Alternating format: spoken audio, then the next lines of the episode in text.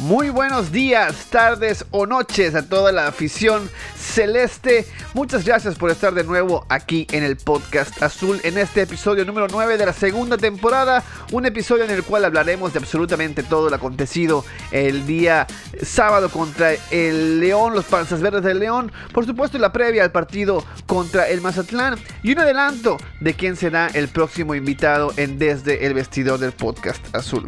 Amigos, amigas, yo soy su host, Maki Pinzón. Comenzamos.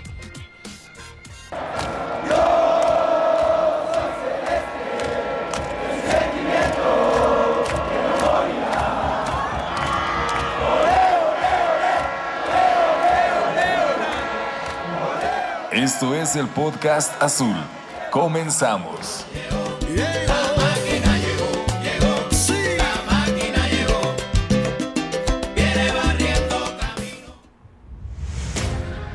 Cruz Azul visitó una vez más el lugar de su última gloria en liga, el Estadio del León. Aquel que vio la cara sangrante de Carlos Hermosillo meter el penal que le diera la octava estrella a los celestes, recibía la escuadra azurra de Juan Reynoso. En los últimos años, muchas circunstancias han evitado que ambos equipos se enfrenten en sus mejores condiciones. El 2020, sin duda, fueron los mejores equipos del año. En el primer semestre no pudieron enfrentarse tras cancelarse el torneo en la fecha 10. En el segundo semestre, Cruz Azul ganó 2 por 0 con la ausencia de Navarro y Mena por parte de los Escarlatas. Y de no ser por aquel fatídico en CU, hubiera sido la final del Guardianes 2020. El sábado 27 de febrero se dio una edición más de este enfrentamiento entre los Panzas Verdes y la Máquina Celeste. Y una vez más se llegó con bajas. Por parte de Cruz Azul, Jonathan La Cabecita Rodríguez no hizo el viaje. Y en los primeros minutos del partido, Adrián Aldrete tuvo que ser sustituido por Leshagui Martínez debido a una lesión muscular que lo tendrá fuera de dos a tres semanas. Por parte de León, uno de sus jugadores más determinantes también quedaría fuera por dolencias, Luis Montes. El partido fue un duelo muy cerrado, con entrenadores que se respetan y que fueron muy cuidadosos de sus planteamientos. Ambos equipos esperando un error, una mala posición en el campo rival o un intento de presión fallido. Y fue así como al minuto 79, tras un rebote, Paul Fernández, que había entrado al inicio del segundo tiempo, recibió un balón. Hizo un autopase que le permitió librarse de la presión y recorrer varios metros para llevar el balón hasta tres cuartas partes de cancha. Y comenzó una jugada en la que Rivero, Orbelín, Elías y Romo tuvieron participación en la creación. Y que tras un gran desmarque del 7 celeste asistiera al Cuco Angulo y tras quitarse al portero definió con el arco abierto para poner el 1-0 definitivo. Cruz Azul llega a seis partidos ganados seguidos y le toca enfrentarse a un equipo de partidos mágicos. El antes llamado Morelia, cuya estructura deportiva ahora está en Cruz Azul, enfrenta al Mazatlán, dirigido por un viejo conocido, Tomás el Jefe Boy. Y ahora es momento de escuchar el momento del análisis táctico y técnico del rival. Y esto es en voz de mi querido José Luis Arimana, arroba motogrifo en Twitter. Mi querido José Luis, es tu momento. Te escuchamos.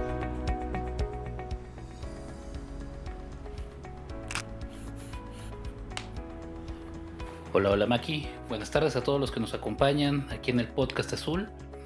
Eh, vamos a hablar un poquito del resultado del último partido de visitantes contra el Club León, en el cual la máquina peruana, la Maquinca, como ya le está llamando cierto sector de, sector de Twitter, eh, se impuso por 1 a 0 eh, en cancha del León. Reynoso sale con un 11 tipo en el cual tiene a Jesús Corona en la portería, Aldrete en la lateral izquierda, Domínguez y Escobar como centrales. Eh, ya volvió el Catita Domínguez después de, la complicación que tuvo, de la, la, operación que tuvo la semana pasada. Nacho Rivero en la lateral derecha. En el medio campo tenemos eh, a, los, a los mixtos, ¿no? Eh, tenemos a Rafita Vaca como un contención clavado. Yoshimar Yotun como un interior zurdo, mixto por ahí por izquierda. Eh, tenemos a Romo, a Luis Romo como un interior derecho que pisa muchísimo el área, prácticamente un, un segundo punta o inclusive en varias situaciones eh, un centro delantero junto con Santiago Jiménez. Y por las bandas tenemos por izquierda a Orbelín Pineda y por derecha al Piojo Alvarado, ¿no? ambos a pierna cambiada. Lo que empezamos a ver en el partido apenas comienza es que la presión de Cruz Azul va a ser alta. Em, de igual forma que el León es un equipo que tiene muy, muy buen toque de pelota y sus defensas son bastante hábiles, ¿no? Eh, son bastante hábiles en posesión. Cruz Azul planea robar bastante arriba. Eh, vemos que el jugador que orienta la presión, de hecho, ni siquiera es Santiago Jiménez, es Luis Romo. A Romo lo vemos como eh, desde el momento en el que Cota saca la pelota jugando y los centrales de León empiezan a, jugar y a ver por dónde van a salir jugando, el jugador que determina cómo se marca y quién va a cuál marca es Luis Romo. Al parecer, en presión es el jugador más inteligente de Cruz Azul y pues eh, ya sea por condiciones naturales o porque el técnico así se lo ha pedido, él es quien orienta vemos mucho eh, en este partido que Santiago Jiménez, eh, por más que es el delantero, el centro delantero teórico, se comporta más como un media punta. Cuando presionan, Santiago no es el primero que brinca, Santiago de hecho sigue las indicaciones de Romo para saber hacia dónde ir. Y también en posesión, Santiago se bota muchísimo, sale del área. Su misión en el primer tiempo no fue chocar con los centrales, no fue... Eh, buscar esta, eh, no, fue eh, buscar fijarlos, ¿no? Entonces eh, vemos un comportamiento por, muchos momentos del partido parecía un 4-2-4 y los dos delanteros por dentro de Cruz Azul eran Luis Romo y Santiago Jiménez. En el minuto 4 tenemos la lesión de Aldrete, sale lesionado, se va a perder dos semanitas y entra el Chagui para ocupar la lateral derecha y cambiar a Rivero como lateral izquierdo. El primer tiempo fue bastante soso. Eh, vemos un Cruz Azul que trata de defender lejos de su portería y aprovechar los balonazos a la espalda de la defensa de León, ya que León defiende bastante adelantado. Ahora la cuestión con León es que sus eh, defensas más que nada sus centrales son buenísimos eh, anticipando y son muy buenos jugando lejos de la portería. Así que realmente no pudimos hacer mucho daño ahí. Para el minuto 45, eh, obviamente el partido sigue 0-0 y Reynoso se da cuenta de esto al mismo tiempo que hace dos cambios, ¿no? Lo que hace es sacar a Santiago Jiménez, que estaba en esta función de falso 9, media punta, y a Yoshimar Yotun, que es el, probablemente el, jugador de Cruz Azul más encargado de lanzar balones largos a la espalda de la defensa, ya que como iba a cambiar el plan, estos dos jugadores ya no iban a estar, ya no iban a ser absolutamente necesarios. En cambio, entran eh, Paul y Angulo. Paul entra a esta función de todocampista en la cual ah, en, la, cual orienta todas las posesiones de Cruz Azul, conduce completamente al equipo y Ángulo lo tenemos en cancha para hacer completamente lo contrario a lo que hacía Santi Jiménez. Ángulo eh, choca, fija a los centrales de León y gracias a esto se abre el espacio entre la contención de León y sus centrales para que puedan jugar Orbelín, Romo y Paul. Al minuto 80 cae un gol de Angulo, una cosa bastante eh, bonita después de una jugada individual de Paul en la cual se apoya por derecha con Elías Hernández y este le regresa la pelota para que se la dé a Luis Romo que le pone un pase en profundidad con completamente el peso correcto a Angulo que define muy muy de 9 justo justo eh, donde debe estar con un timing perfecto al borde del fuera del lugar y quitándose al portero y anotando el único gol de la máquina. Eh, después de esto, al minuto 81, 82, eh, Reynoso recompone, manda atrás su línea de tres clásica con Aguilar y empieza a administrar el marcador. Eh, me gustaría destacar mucho aquí lo que es la adaptabilidad del equipo para poder ganar un partido complicadísimo contra un rival que nos quitó el protagonismo, nos quitó la pelota y que, recompuso dos veces durante el partido para poder hacer daño de manera distinta y aún así el equipo aguantó. Reynoso, si tiene algo, es que no es un, no es un director técnico monofacético, todo lo contrario. Reynoso como técnico no necesita eh, la pelota para atacar, ¿no? cosa que suena un poquito eh, eh, un poquito ridícula, pero básicamente lo que pasa es que cuando a tu equipo le quitan la pelota y tú eres el director técnico y solamente has entrenado formas de atacar cuando tienes la posesión y cuando tienes posesiones largas, pues el hecho de que te quiten la pelota hace que tengas un problema antes del gol, que es cómo recupero la pelota. Cuando a un técnico eh, pragmático como a Reynoso le hacen esto y le quitan la pelota, él ya no pasa por ese problema, sino que directamente dice, ok, no voy a tener la pelota como meto gol con posesiones cortas y sin la pelota. Y a pesar de que el gol llega en, en una posesión larga, se ve en el segundo tiempo que la intención de Cruz Azul es eh, atacar en latigazos, es atacar, eh, llegar rápido a la portería contraria en dos o tres toques y poder hacer daño de esta forma.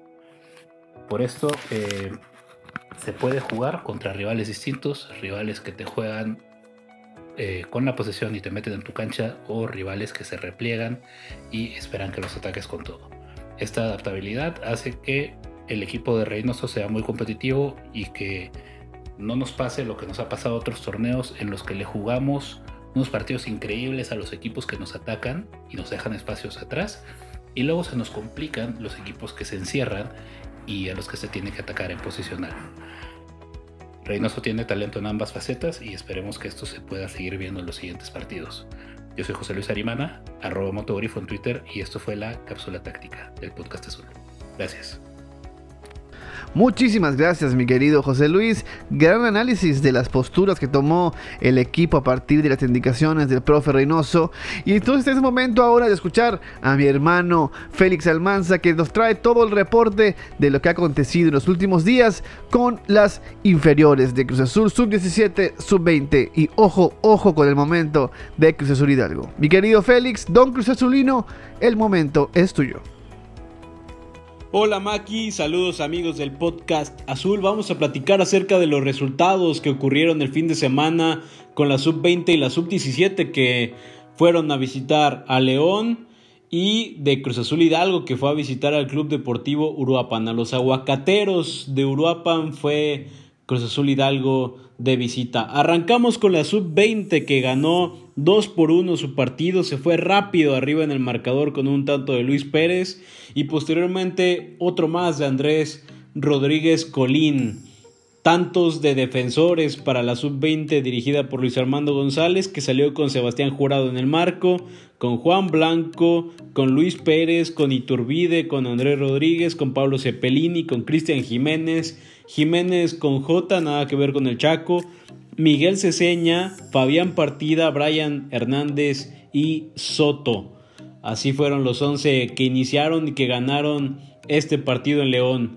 Como dato, debutó Rodrigo Huescas con la sub-20, tuvo sus primeros minutos con esta categoría. Rodrigo Huescas, esperemos que sea exitoso su paso por la sub-20. Lo irán llevando poco a poco, no va a estar fijo en la sub-20 irá de a poco entrando ya que seguramente el próximo torneo sí ya estará en la sub-20 eh, formando parte de este equipo ya que ya sobrepasa los 17 años así que su categoría el próximo torneo va a ser la sub-20 por ahí está Rodrigo Huescas este futbolista que tiene bastantes buenas condiciones y que poco a poco se tiene que ir desarrollando y teniendo minutos con la categoría que le corresponde. Ahora pues fue la sub-20 y ahí está debutando Luis Armando González, este buen futbolista que tiene Cruz Azul. Ojalá que se desarrolle como proyecta ser este futbolista.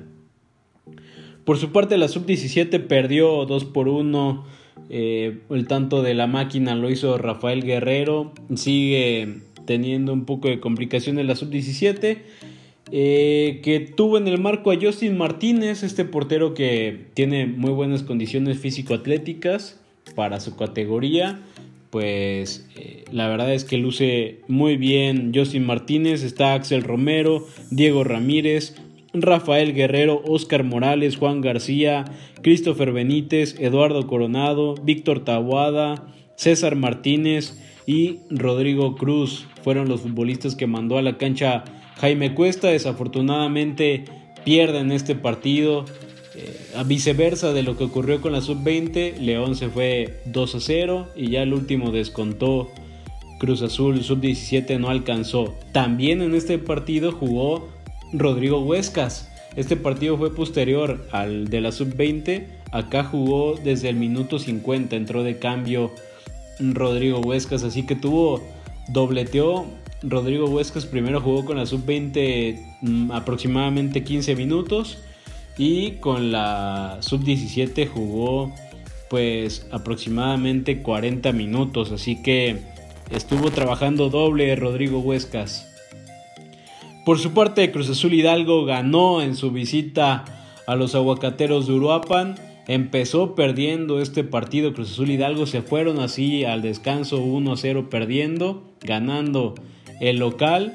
Y posteriormente, con un verdadero golazo de Ángel Orelien, del panameño, de Balín, eh, la tomó de volea eh, en los linderos del área y definió perfectamente el panameño que viene enrachado también marcó a mitad de semana, también marcó el fin de semana pasado, así que viene bien, viene bien este panameño Ángel Orelien. Posteriormente Raimundo Rubio hizo el 2 por 1 en una jugada que eh, fueron una serie de rebotes en el área y la encontró y definió pues prácticamente de campanita Raimundo Rubio. Joaquín Moreno mandó a la cancha a Yair Peláez, a Jesús López, a Raimundo Rubio, a Josué Reyes, regresando a actividad Josué Reyes con Cruz Azul Hidalgo, Cedillo, El Cochito Cruz, Kevin Montaño, Ángel Orelien, Guillén, Eric Ubaldo Bustos y Brian Martínez.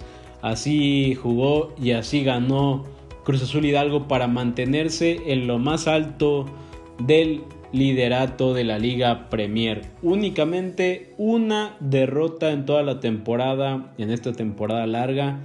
Esperemos que Cruz Azul Hidalgo esté a la altura de lo que está generando en la temporada regular en la liguilla. Porque la verdad es que tiene todas las aptitudes y tiene todas las condiciones para que este equipo se lleve este torneo. Ojalá que, que cumpla con las aspiraciones y con lo que está generando este equipo de Joaquín Moreno. Hasta aquí mi reporte, Maki amigos. Nos escuchamos la próxima semana. Muchísimas gracias, mi querido Félix. Ahí estaremos pendientes de lo que acontezca. si no me equivoco, obviamente juegan mañana, la sub-17 la sub-20, también juegan el viernes y Cruz Azul Hidalgo también juega por ahí el fin de semana. Así que estaremos pendientes. De todos modos, nos escucharemos el viernes, que haremos un episodio para cubrir eh, lo, que está con, lo que haya pasado el día de mañana contra Mazatlán y la previa del partido contra los Pumas. Quiero aprovechar este momento para saludar a mi amigo Israel Rocha, mi querido Garra Celeste, eh, a él y a sus hijas. Les mando un enorme saludo, un gran abrazo y muchas gracias por siempre escuchar el podcast azul, mi querido Garra. Te mando un enorme, enormísimo abrazo desde aquí, desde la calurosa Mérida, Yucatán.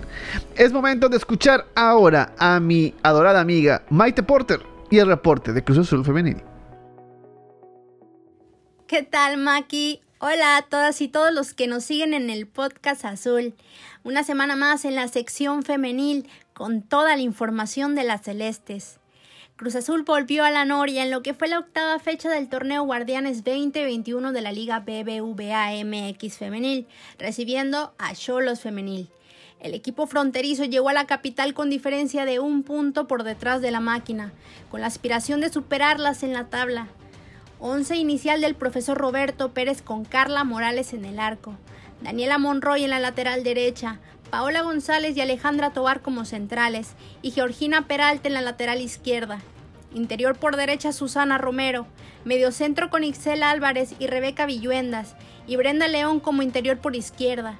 Media punta con Natalia Enciso y como delantera centro Alejandra Curiel, Destacar que Monroy y Enciso, como lo mencionamos en el episodio pasado, siguen como titulares indiscutibles luego de regresar de la concentración con la selección mexicana sub-20.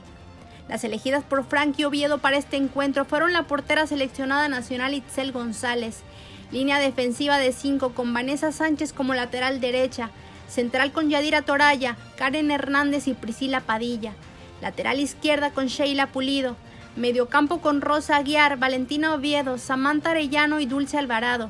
En punta la número 10 Renae Cuellar. Silbatazo en punto de las 3.45 de la tarde, a cargo de la árbitra central Priscila Pérez Borja. Inició el encuentro con ambas escuadras enérgicas y motivadas, ya que contaron en las gradas con un espectador especial presente en la Noria, Mónica Vergara, directora técnica de la Selección Nacional Mayor, quien tomó nota del desempeño individual de las futbolistas en el campo. Los primeros minutos resaltaron con pérdida de parte de la máquina en la salida de balón y con presión de la visita sobre Cruz Azul, en el minuto 15 llegó la primera jugada de peligro con una falta cerca del área a favor de Tijuana que cobró Sheila Pulido con un zurdazo potente. Carla Morales se lució por primera vez en el partido con una tajada que dejó el balón perdido en el área chica y que no pudieron rematar ninguna de las tres atacantes fronterizas que se encontraban cerca. Pasados los 20 minutos del encuentro, Cruz Azul también anunciaría su primera advertencia con un disparo de Daniela Monroy que quiso sorprender Itzel González, quien fácilmente se quedó con la pelota en las manos. Primera tarjeta amarilla en el minuto 30 para Yadira Toraya, después de una peligrosa entrada con los tachones por delante sobre la pantorrilla derecha de Itzel Álvarez. El banquillo celeste exigió la expulsión por tan dura entrada, pero Pérez Borja únicamente amonestó a la central. A partir del minuto 35, Cruz Azul tuvo más orden al hilar jugadas, aunque con muy poco ataque sobre Cholas, ya que todo el equipo se replegó a defender, dificultando los contragolpes. El segundo cartón preventivo de nuevo para la visita, esta vez para Vanessa Sánchez tras presionar y golpear la pierna de la número 14 Alejandra Tobar sobre la línea de banda. El juego continuó con muchos cortes por faltas cometidas en su mayoría por Tijuana, volviendo el partido bastante ríspido media parte con un 0-0 y un ritmo muy frenado que no gustó a los estrategas. Cambios al iniciar la segunda mitad por parte de Cholas. Entró Sofía Martínez por Rosa Aguiar en el mediocampo. En el minuto 49 amenazó Monroy con un tiro de falta cerrado directo a portería que una vez más puso a prueba a González, quien con los dedos logró atajar y enviar el balón a tiro de esquina. Se detuvo el enfrentamiento al minuto 62 y se encendieron las alarmas de Cruz Azul. La lateral georgina Peralta impactó de muy mala forma sobre el césped al cortar un ataque por el costado de la izquierda, doblándose la rodilla. Entraron inmediatamente las asistencias, quienes retiraron en camilla y entre lágrimas a la jugadora. Continuaron los movimientos en la banca. Salió Brenda León para darle entrada a Karim Abud y Peralta fue sustituida por Wendy Jiménez. A los pocos minutos también entraron Gabriela Huerta y Lourdes Ramírez por Enciso y Romero. Salió Sheila Pulido por parte de Cholas y Valeria Barajas tuvo minutos en el encuentro. Los equipos siguieron sin la apuesta de ir hacia adelante, con poca claridad en el juego y sin recursos en el ataque. De nuevo se detuvo el encuentro en el minuto 82, esta vez por un golpe en la cara que dejó sangrando a Karen Hernández, jugadora de Tijuana. Última parte del enfrentamiento con Cruz Azul aprovechando el desgaste de Cholas y tomando confianza para tirar a portería y armar jugadas de peligro. Sin embargo, el tiempo y precisión no alcanzó para anotar el gol que les daría el triunfo. Final, con tablas en el marcador y sin goles en la Noria, en un partido de muy pocas emociones. Se notó un progreso físico, mental y táctico muy grande en Cruz Azul que es indispensable para la competencia frente a equipos sobresalientes en la liga en lo técnico y afinar en el ataque sin perder el orden es el propósito a corto plazo que el equipo en conjunto debe trabajar para obtener los resultados deseados. Continuaremos pendientes también de Georgina Peralta, de quien aún no se oficializa el parte médico y evolución de lesión.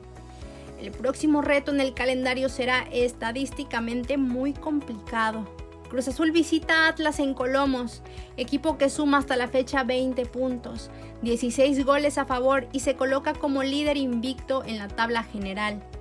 La cita para la novena jornada es este sábado 6 de marzo a las 10 de la mañana. Podremos seguir la retransmisión a través de TBC Deportes. Esto sería todo lo correspondiente a la octava jornada de Cruz Azul Femenil. Se despide de ustedes su amiga Maite Porter, muy atenta de sus comentarios, dudas y de compartirles todo lo que acontezca próximamente con el equipo cementero. Hasta pronto, Celestes. Muchísimas gracias, mi querida Maite. Y sí, tremenda y complicada aduana la que viene para las celestes en esta semana. Amigos, eh, la siguiente sección es patrocinada por nuestros compañeros de Inco Nueva que saben que está regalando una gorra New Era para todos los seguidores del podcast azul y para los seguidores de, eh, justo nuestros amigos que son especialistas en construcción.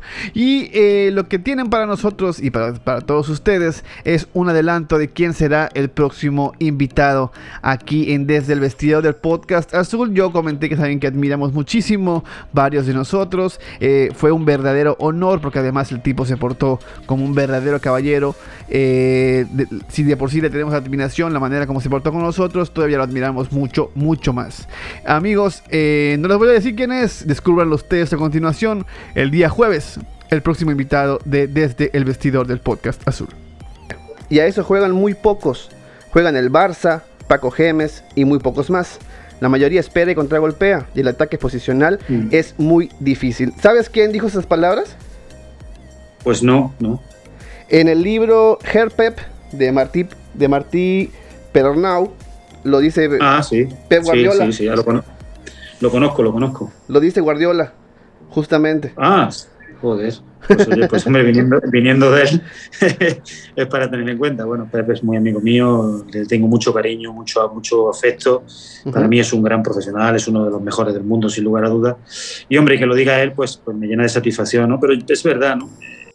Vamos, yo lo que le exigía a mis jugadores era que jugaran, quisieran que pusieran en, en- en- el campo lo que hacíamos los entrenamientos. Digo, olvidaros del resultado. El resultado no es algo que se consiga antes de empezar un partido. El resultado se consigue con lo que haces durante el partido. Todos los equipos salen a ganar. Todos los equipos antes en el, en el vestuario, todos dicen vamos a ganar, vamos a ganar, vamos a ganar. Pero eso no es suficiente para ganar. Entonces le dije, vosotros centraros solo en el trabajo. Os vamos a dar todas las herramientas, vamos a dar todos los procesos, vamos a dar todas las situaciones que, necesitáis para poder desarrollaros y, solucionar problemas en el campo. Y con ese trabajo vuestro en el campo es con el que vais a conseguir resultados. Un pequeño altercado con. Yo no, yo fíjate lo que digo que no pienso que era aficionado de Azul. Yo creo que ese no era aficionado de Cruz Azul. Que estuviera en el campo de Cruz Azul no quiere decir que fuese aficionado de Cruz Azul porque, porque no, no, yo respeto que la gente vaya y pueda criticar y pueda decir con respecto deportivamente, con respecto al equipo y demás. Incluso, fíjate lo que te digo, voy más lejos, incluso personalmente, que a mí me insulten o demás. Bueno, estoy acostumbrado también a que eso pase. Lo que no puedo permitir de ninguna manera es que insultaran a mis hijas. Eso no, no lo puedo permitir de ninguna de las maneras. Y además con unos comentarios muy fuertes, sexistas totalmente y, y- y fuera de todo lugar y de toda procedencia. Entonces, bueno, mm, le respondí de aquella manera, ¿no? tuve que pagar una multa y demás, que me, que me, suba, me suba poco porque me quedé más tranquilo que la leche haciendo lo que hice. Claro. Pero, pero creo que primero no era ni, ni, ni, ni aficionado de Cruz Azul, no creo que fuese ni aficionado de fútbol, fíjate lo que te digo, pero no le podía permitir que dijese lo que dijo de mis hijas. Así es, amigas y amigos. El próximo jueves, en el me- mediodía, entre 11 y 12 de la mañana, la entrevista con Francisco Paco Gemes que tuvimos en Desde el Vestidor del Podcast Azul. Y mira, tengo que comentarte algo y te lo tengo que comentar con toda la honestidad del mundo. Si te cae bien, si lo admiras y valoras su paso por Cruz Azul, vas a disfrutar muchísimo la entrevista. Si no te cae bien y no lo valoras y crees que fue un vendehumo, date la oportunidad de escucharlo, porque dice cosas muy importantes que no, había, que no se había mencionado antes. Aclara muchísimas cosas que los medios de comunicación se hablan sin idea, y es una muy buena oportunidad de poder escucharlo y poder entender muchas de las cosas que se vivieron en esa época. Así que te recuerdo, el jueves entre las 11 y 12 de la mañana. eh, Francisco Gemes, Paco Gemes, en Desde el Vestidor del Podcast Azul. Dicho esto, dicho esto, es momento ahora del brevario cultural, del momento histórico de Cruz Azul y para esto invito en este momento y en este espacio a mi querido Armando Vanegas y su historia azul. Muy buenas tardes, días, noches para la afición del cementero. Hoy vamos a platicar de cuando nuestro Cruz Azul alcanzó lo más alto. Y no, no es una metáfora. Yo soy Armando Vanegas y esto es Historia Azul. Cuando Carlos era pequeño había días en que no asistía a clases en el Colegio Cristóbal Colón de Lomas Verdes. Su mamá le permitía faltar ocasionalmente con la condición de que no bajara sus calificaciones. Bien temprano pasaba en su coche por él su tío Ramón y enfilaban desde satélite hasta el sur de la Ciudad de México, a la zona de Coxpa. Ingresaban a las instalaciones del seminario menor y Carlos se sentaba en donde podía para mirar el entrenamiento de su equipo favorito, mientras su tío Ramón Pereda se iba a los vestidores para prepararse para iniciar un día más de entrenamientos en el equipo en que jugaba, el Cruz Azul. Ramón Pereda jugó solo un año en aquel equipo. No logró afianzarse, pero sembró en su sobrino la afición por ese equipo. Pasado el tiempo, Carlos creció y como es lógico surgieron en él otros intereses. Encontró gusto en las aventuras y exigencias que brinda el montañismo y empezó a practicarlo en México, con un objetivo muy claro. Algún día poder escalar la montaña más alta del mundo el Monte Everest. El Monte Everest es la montaña más alta de la superficie del planeta Tierra. Tiene una altitud de 8.848 metros sobre el nivel del mar y está localizada en la frontera entre Nepal y China, en la cordillera del Himalaya. Carlos había seguido adquiriendo experiencia y por fin se consideró listo para el reto. Solo tenía un pequeño problema, la falta de fondos para una expedición que es en realidad carísima. Carlos se aferró a su sueño, buscó formas de financiación aquí y allá, pero las puertas se cerraban una tras otra. Había un cupo en una expedición internacional al Everest en mayo de aquel 1999, pero Carlos debía apresurarse. Y entonces Cruz Azul volvió a su historia personal. Carlos se acercó a la directiva de Cruz Azul para plantearle su proyecto y solicitar su apoyo. Sorprendentemente, en Cruz Azul no vieron con malos ojos aquella locura y accedieron a financiar su viaje. Y así, todo se solucionó de pronto, y Carlos partió a Nepal para integrarse a una expedición internacional que el día 25 de mayo de 1999 alcanzó la cima del mundo. Estando ahí, en lo más alto del planeta y a donde muy pocos han llegado, Carlos sacó de su mochila un banderín blanco con bordes azules y el escudo de Cruz Azul en el centro lo tomó entre sus manos para que le tomaran la fotografía culminante de aquel ascenso histórico. El Everest me enseñó que no necesariamente hay que estar en el lugar más alto para estar en tu cumbre. La cumbre está en lograr nuestros objetivos. Cada quien tiene un Everest que puede escalar y eso es lo más significativo, declaraba Carlos Guevara Pereda. Por ahora toca despedirnos. Recuerden que mi nombre es Armando Vanegas, Arvanegas en Twitter, y esto es el podcast Azul. Muchísimas gracias, mi querido Doc, y esta enorme anécdota. Muchísimas gracias, como siempre, por ser parte de este equipo y de estas transmisiones digitales del podcast Azul. Y ahora vamos a escuchar a mi buen amigo Jaudiel Pacheco y qué ha sido de. Lateral mexicano de excelente técnica. Sorprendía con sus golazos esto es, ¿qué ha sido de Rogelio Chávez? El canterano cementero tuvo dos etapas en Cruz Azul. Después de la primera salió cedido a Pachuca y después al Atlas, equipos con quien solo jugó un torneo. Su segunda etapa con la máquina comenzó en la Apertura 2012, permaneciendo hasta 2016. Y en ese lapso ganaron una Copa y una Conca Champions. Incluso hasta debutar en selección en el año 2014, partido versus Estados Unidos que terminó 2 a 2. Su ciclo en el fútbol mexicano terminó y decidió probar suerte en Perú con el Melgar, y curiosamente se ha dirigido por nuestro hoy director técnico Juan Reynoso. Para 2019 llegó a Polonia para jugar con el Arca Gdynia, último club de su carrera con quien perteneció hasta julio de 2020. Muchos disfrutamos de Chávez, como ya se decía, tiene buena técnica, las pelotas paradas, todas de él. No sabemos si continuará su carrera futbolística, pero los cementeros le deseamos lo mejor en sus futuros proyectos. Yo soy Yeudiel Pacheco y esto fue ¿Qué ha sido de Rogelio Chávez? Muchísimas gracias, mi querido Jodiel Pacheco, con este tremendo eh, recordatorio de Rogelio Chávez, gran, gran jugador y sobre todo un pie muy educado que puso muchas asistencias a varios de nuestros delanteros. Es momento ahora de empezar a cerrar lo que pasó en la semana deportiva y para eso invito a mi querido amigo Ricky Del Hoyo y el anti-resumen de la jornada. ¿Qué tal, Maki? ¿Y qué tal, mi gente bonita del Podcast Azul? Una semana más como líderes, con frío aquí en la cima. Y una semana más donde por supuesto tenemos aquí el antiresumen de la jornada que comenzó en el Alfonso Lastras, donde San Luis recibió a Tigres y los locales seguirían al frente al minuto 25 gracias a una nahueleada y un disparo de media cancha de Juan Castro, del cual Nahuel tuvo el privilegio de ver en primera fila sin poder hacer nada.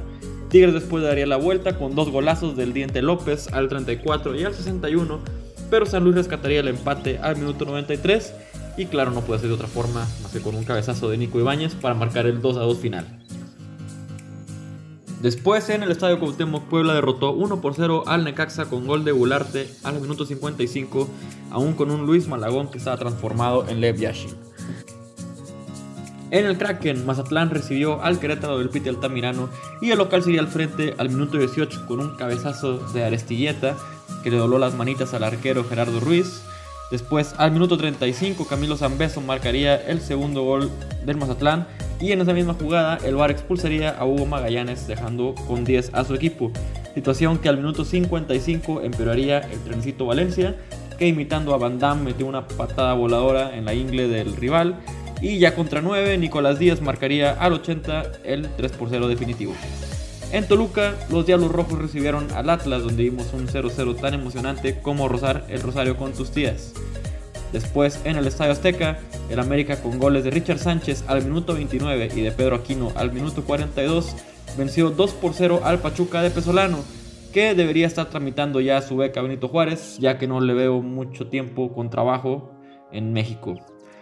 En León volvió a sonar la flauta peruana y el equipo del Mauriño de los Andes se llevó la victoria en casa del campeón 1 por 0 con gol del Cuco Angulo al minuto 81. Después en Monterrey, en el estadio BBVA, los Rayados y los Cholos de Tijuana dividieron puntos después de un empate 1 a 1 con goles de Maxi Mesa al minuto 40 y al igual que le pasó a Tigres, Tijuana empató en los minutos finales con gol de nuestro Pulpo Manotas al minuto 89. En Torreón vimos el partido con más goles de la jornada, donde desde el minuto 3 ganaba Santos gracias a un error de Enrique Palos más grande que el de tomar vodka tamarindo en la posada de la oficina, ya que no controló un pase que le dio Paul García hacia atrás y este terminó adentro de las redes. Después Santiago Muñoz y Doria ampliarían la ventaja al minuto 30 y al 67 respectivamente, pero Juárez le pondría emoción con gol de Pavés al 76 y otro de quien más que del Escano al 81 que bueno, no sería suficiente para darle vuelta al resultado. En el Chivas contra Pumas, Pumas volvió a perder, pero al menos ya notaron, gracias a un regalo de Irán que convirtió el panameño Torres al minuto 14. Pero Chivas le daría la vuelta relativamente fácil con gol de Macías al minuto 28 y con la ley del ex que formuló Newton, pero aplicó Alejandro Mayorga anotando al minuto 37. Y lejos de la Liga MX, en Miami en una pelea donde vimos menos golpes que en un partido de Libertadores, el Canelo venció a Gildirim en tres rounds, que al igual que tu papá cuando fue por cigarros, abandonó la pelea y ya no salió para el cuarto round, por lo que el turco estuvo menos en el ring que Aldrete en la cancha. Con esto, el Canelo firma esta pelea que era de trámite, ya que era obligatoria la defensa del cinturón, y se prepara para enfrentar a Billy Saunders el 8 de mayo. Esto fue todo por esta semana, nos escuchamos hasta la próxima. Muchas gracias, mi querido Ricky del Hoyo, como siempre, un agasajo escuchar tus analogías de los partidos de la semana. Y pues amigos, es momento de empezar a cerrar el episodio de hoy. ¿Y con qué vamos a cerrar? Pues por supuesto con el análisis del partido contra el Mazatlán. El partido se llevará a cabo el día de mañana, miércoles 3 de marzo, en el Estadio Azteca. Mazatlán viene de una racha de tres derrotas consecutivas que recién pudo cortar en la jornada pasada. Y ya escuchamos el antiresumen de la jornada en la que le ganó a los Gallos de Querétaro con dos hombres más. Está dirigido por el jefe Tomás Boy, técnico mexicano de 68 años que tiene una gran trayectoria en el fútbol mexicano con Chivas, Cruz Azul, Atlas, Morelia, Veracruz, Puebla y Monterrey. Y en este momento con el Otto Morelia, Morelia Morado, el Mazatlán. Cruz Azul es el primer lugar de la competencia con 6 partidos ganados y 2 perdidos, 13 goles anotados y 5 recibidos. Por su parte Mazatlán es el lugar 12 con 3 partidos ganados, 1 empatado y 4 perdidos. 8 goles anotados y 13 recibidos. Solo se han enfrentado una vez en la historia el partido lo ganó Cruz Azul 2 por 3 en aquel polémico partido en el que Cabecita Rodríguez se resbaló al momento de cobrar un penal. Es la primera vez que Cruz Azul va a recibir a Mazatlán, por lo que eh, no hay datos para comparar, pero con la misma franquicia tenemos que remontarnos al 21 de abril de 2018, fecha por demás importante, pues fue la despedida de Cruz Azul del Estadio Azul para encontrarnos con la última vez que la máquina le ganó al ese entonces Morelia. El técnico era Pedro Caixinha, Roberto Hernández dirigía el Morelia y el partido quedó 2-0 con goles de Martín Cauterucho y Ángel Mena. Cabe mencionar que uno de los jugadores titulares y con un gran desempeño ese día en ese partido fue Walter Montoya. Pero para analizar un poquito más sobre cómo juega el Morelia morado de Tomás Boy, vamos con mi amigo Ángel Reyes y su análisis del rival. Hola, hola Maki, ¿cómo estás? ¿Cómo están amigos del Podcast Azul? Esta tarde nos toca analizar a, Mazatlán, próximo rival de nuestra máquina celeste del Cruz Azul. Vamos a ver un poquito cómo le podemos hacer daño, de qué hay que tener cuidado, vamos a desmenuzarlo, como le llamo yo, al Morelia morado. Bueno, hablando un poquito de, Mazatlán, de su parado que utiliza Tomás Boy, viejo conocido azul, por cierto, toma como referencia un 4-4-2 con dos ejes de ataque clavados que suelen ser Zambetso y Aristeguieta. Sin embargo, de visita suele ser un poco más precavido y creo que esta, esta vez será la ocasión. Eh, yendo contra Cruz Azul en el Azteca donde la altura sin lugar a dudas será un factor a favor de los nuestros. Me parece que le pesa mucho Mazatlán. Y yéndonos un poquito al historial, cuando ha visitado, cuando visitó CU, se llevó tres de Pumas, que bueno, es ahora improbable que Pumas sea goleador, pero a Mazatlán le, le metió tres. Y Toluca en el Nemesio 10 le metió cuatro. Entonces, eh, sin dudar a dudas, le, pesa la altura. Yo creo que va a salir más precavido de su 4-4-2 normal. Lo veo con un 4-4-1-1.